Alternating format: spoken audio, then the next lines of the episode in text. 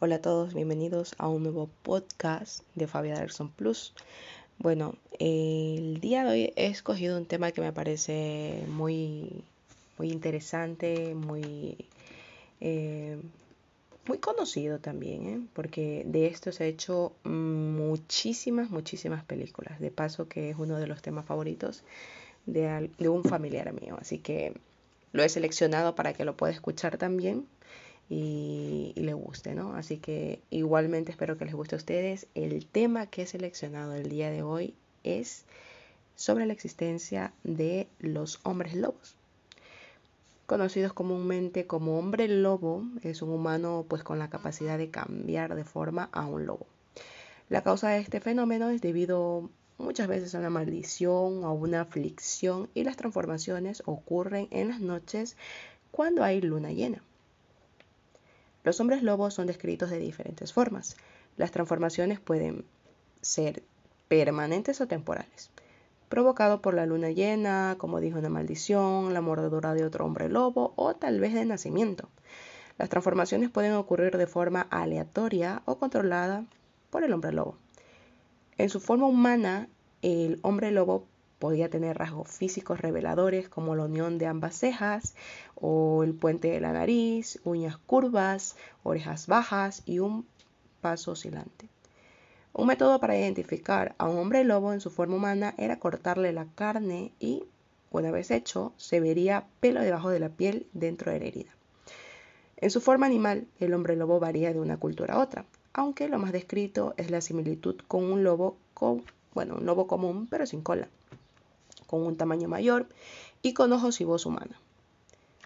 ¿De dónde viene la historia de los hombres lobo y de los licántropos? El origen del hombre lobo se remonta a la mitología protoindoeuropea, donde la licantropía se reconstruye como un aspecto de la iniciación de la clase guerrera según el paganismo germánico en la edad del hierro de Europa.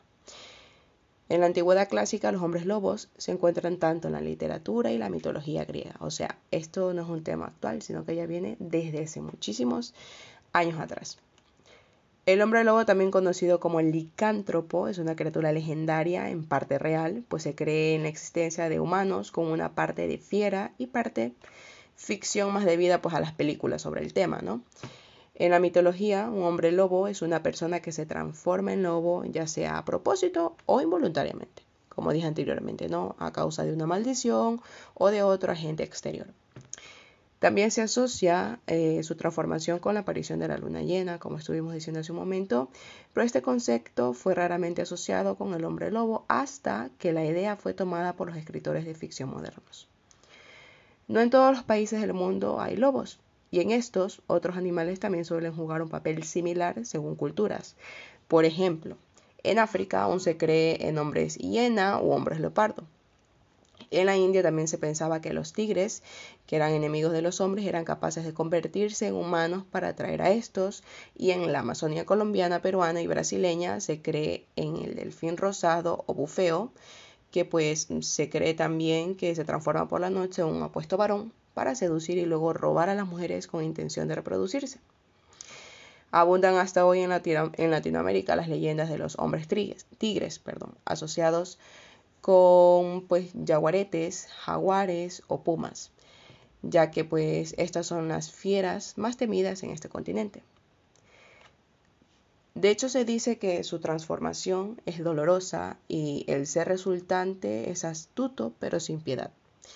Es dispuesto a devorar y a matar gente sin remordimiento alguno, sin importar la forma de ser de esta persona o de su faceta humana.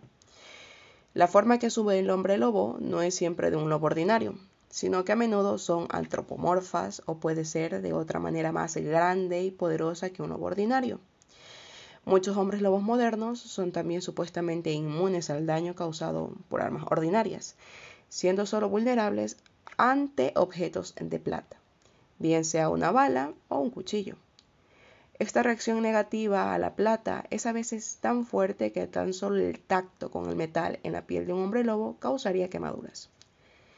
La ficción actual implica casi exclusivamente la licantropía como una condición hereditaria o siendo transmitida como una enfermedad por la mordedura de otro hombre lobo. Las transformaciones, eh, bueno, en distintas culturas, como estuvimos diciendo anteriormente, en algunas criaturas, eh, estas, las culturas en algunas, el lobo no es solo un animal, se le considera también un espíritu con una fuerza sobrenatural cuyo poder recorre los bosques. Para algunas tribus amerindias, un lobo arquetípico es el creador de todo. Algunos chamanes, especialmente entre los lapones, según las leyendas locales, son capaces de la transformación mediante ritos específicos, por la que sus espíritus lobo les permiten asumir la forma, tener la habilidad y la fuerza de este animal.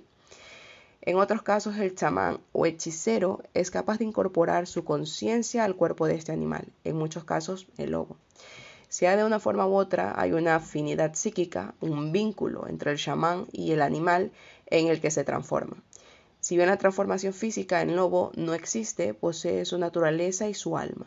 Y por último, en la cultura europea, su transformación es completamente eh, amorfa, con una configuración de un ser entre una mezcla de hombre y de lobo, terrorífica con una cabeza grandísima, un cuerpo musculado y unos pies potentes para correr y saltar. Y cómo no, con unos dientes y colmillos capaces de destrozar un cuerpo al instante. Los hombres lobos también sufren transformaciones por las siguientes eh, causas que les voy a decir. Ya de esto va dependiendo pues, de países y culturas, ¿no? Puede ser o por ingerir ciertas plantas vinculadas a la tradicionalmente eh, conversión de los lobos y la magia negra, o también beber en el mismo lugar donde lo hubiera hecho un hombre lobo, cubrirse la piel eh, con la piel de otro hombre lobo, dormir desnudo a la luz de la luna llena, adquirir la capacidad de transformarse en lobo mediante magia o sortilegios, como dijimos anteriormente, o ser el séptimo hijo varón de una familia y no ser bautizado. Otra causa también es ser mordido por otro hombre lobo. Esta última pues es la más común. O también tener relaciones sexuales con un hombre lobo o nacer de morochos o gemelos siendo un hijo varón. A un hombre lobo, ya que estamos hablando de cuáles serían las causas, también vamos a hablar de cómo se lo podría matar. La plata. Es un metal considerado durante mucho tiempo como poseedor de propiedades místicas, debido a su rareza en estado natural. Por igual, la plata se asociaba a la luna, por lo que siempre se creyó que pues, este metal se acababa eh, o acababa con los hombres lobos. Balas de plata.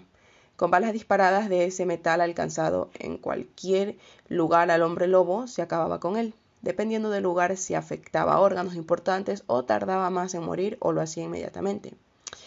Un cuchillo de plata. Con esta arma blanca también se podía matar a un hombre lobo, pero era más difícil debido a que tenías que acercarte a él, con el peligro pues de que éste acabara contigo. El simple contacto con el cuchillo ya causaba quemaduras muy dolorosas en el licántropo y si éste se conseguía clavar en su cuerpo, el efecto era rápido y seguro. El más simple, para matarlo era el acto de desencantar con algún hechizo a la víctima, fusionando en sí mismo o en otro ser. También retirar el cinturón o piel del animal en caso de licántropos artificiales. Arrodillarse en un punto durante 100 años pues, no era aconsejable, ¿no? Pero también era un, una, un motivo para matarlo, o sea, una causa también o, o una de las formas como se podría matar, ¿no? Ser señalado con el signo de la cruz, aunque esta forma no era muy expandida, ser llamado tres veces por el nombre bautismal, ser golpeado tres veces en la nuca con un cuchillo o al menos derramar tres gotas de sangre. Muchos cuentos folclóricos europeos incluyen también lanzar un objeto de hierro sobre o hacia el hombre lobo, para que éste revele su forma humana. Todos estos últimos siete métodos pues no eran fiables ni muy rápidos, ya que uno de los más fiables y que más se conocen eran las balas o el cuchillo de plata. ¿Cuáles eran los tipos y formas de hombres lobos que podían haber? Las clases de hombres lobos, aunque existen en realidad dos dentro de las que se engloban las demás, estas son las, las más conocidas, las que voy a decir a continuación. Pueden ser auténticos, por ejemplo, de nacimiento. Las leyendas de la época establecían circunstancias en las cuales era posible el nacimiento de un hombre lobo desde la cuna que pueden ser infectados también, que es la forma más conocida de convertirse, escapar vivo del ataque, pero herido o mordido. Podrían ser también voluntarios, infectándose con la saliva o sangre de otro infectado. También el nacimiento del séptimo hijo varón consecutivo, esta es que sus seis primeros hermanos fueran varones como él. También el ser objeto de una maldición que lo transformase en uno, o el ser el hijo de un matrimonio incestuoso, un matrimonio pues entre miembros de familia de primer grado. Y la última, pues, aunque se daba en un menor número de casos, era haber nacido la noche del 24 de diciembre, ya que este se consideraba como una afrenta a Dios. Cualquier persona o animal que haya sido mordido por un hombre lobo pero no muerta podría contraer su maldición, y la probabilidad de que esa maldición pase a la víctima era mayor, cuanto más fuerte sea el licántropo auténtico precursor del ataque.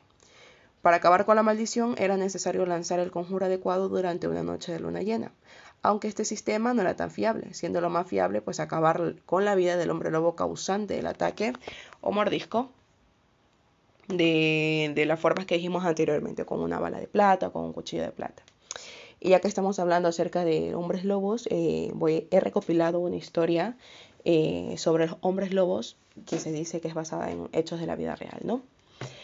En 1573, varios niños de un pueblecito cercano a Dol fueron víctimas del ataque de una enorme bestia de voraz apetito. Por suerte, no todos murieron desgarrados y devorados en terribles circunstancias que motivaron a la creación de la calificación no recomendada para menores de 13 años. Hubo críos que sobrevivieron casi de una pieza, cuando la criatura no tenía mucha hambre, picoteaba un brazo aquí, una pierna allá, y no era infrecuente que se dejase la comida a medias. Aún así, la gente tenía miedo. Ningún padre quería ver morir a su hijo. Naturalmente, sobre todo ningún padre que necesite mano de obra gratuita para trabajar en el campo. Un día, pues, uno de los vecinos del lugar sorprendió a la bestia en plena faena, hincándole sus colmillos a un inocente infante en la tierra. En la tierra donde estaba pues agricultando, eh, a primera vista parecía un lobo, pero al acercarse para ahuyentar al supuesto animal, el hombre se fijó en que, bajo la espesa mata de pelo y a pesar de los colmillos y las orejas puntiagudas, el monstruo se daba un aire a uno de los tipos más extraños del lugar, Gilles Garnier, Garnier era un tipo solitario y tranquilo que vivía como un ermitaño en las afueras del pueblo. Siempre saludaba cuando se lo cruzaba alguien en el camino. Comentaban. Decían que, pues, de él las vecinas poco eh, después de que lo condenaran por los sucesos que estaban relatando. La declaración de aquel testigo ocular bastó para detener a Garnier y tampoco hizo falta mucho más para condenarlo. Las autoridades de aquella época no podían comparar huellas o muestras de ADN, y en pleno periodo álgido de la casa de brujas, si no caías bien en la comunidad y te señalaban con el dedo, tenías todas las papeletas para morir, tanto quemado en la hoguera o decapitado o ahogado en el río. Incluso si erraban en su valoración y resultaba que al final pues no eras un vasallo de Satán, tampoco pasaba nada. Irías al cielo un poco antes que el resto y ya está los buenos cristianos pues podían vivir con ello. Durante el juicio, Garner se vino abajo y confesó que la pobreza y el hambre habían empujado a pues, hacer un pacto con el espíritu maligno en el bosque a cambio de dejarse melena, escuchar música renacentista y, en definitiva, servir al diablo. Había recibido un ungüento que podía aplicarse para convertirse en lobo y así saciar su gasusa carnívora, devorando a sus semejantes. Para asegurarse de que no reincidiría en tan monstruosas prácticas, se tomaron medidas disuasorias bastante rigurosas. Le prendieron fuego. Esta noticia llegó a unos parientes lejanos de Garnier que decidieron montar un negocio pues, de cosméticos para el cuidado de la piel y del cabello. Y hoy Garnier es una de las marcas más conocidas de L'Oreal. ¿Coincidencias? No lo creo, ¿eh? Y ahí la historia. ¿Qué creen ustedes? ¿Real o no? ¿Existen los hombres lobos? ¿Existieron? Viene el tema desde épocas medievales. ¿eh? A ciencia cierta, pues no se sabe la existencia o no de estos temibles seres, pero sin duda alguna siempre han sido descritos como un sobrehumano con fuerzas inigualables, con un apetito feroz, capaz de devorar lo que se atraviese frente a ellos, ¿no? Producto de una maldición, herencia, castigo divino. ¿Qué creen ustedes? Lo dejo a libre albedrío de cada uno de ustedes, así que ya saben, si en algún momento van por ahí, no duden en creer tal vez en la posible existencia de un hombre lobo. Espero que les haya gustado este podcast y recuerden que también pueden escuchar este podcast por la red de sospechosos habituales. Adiós.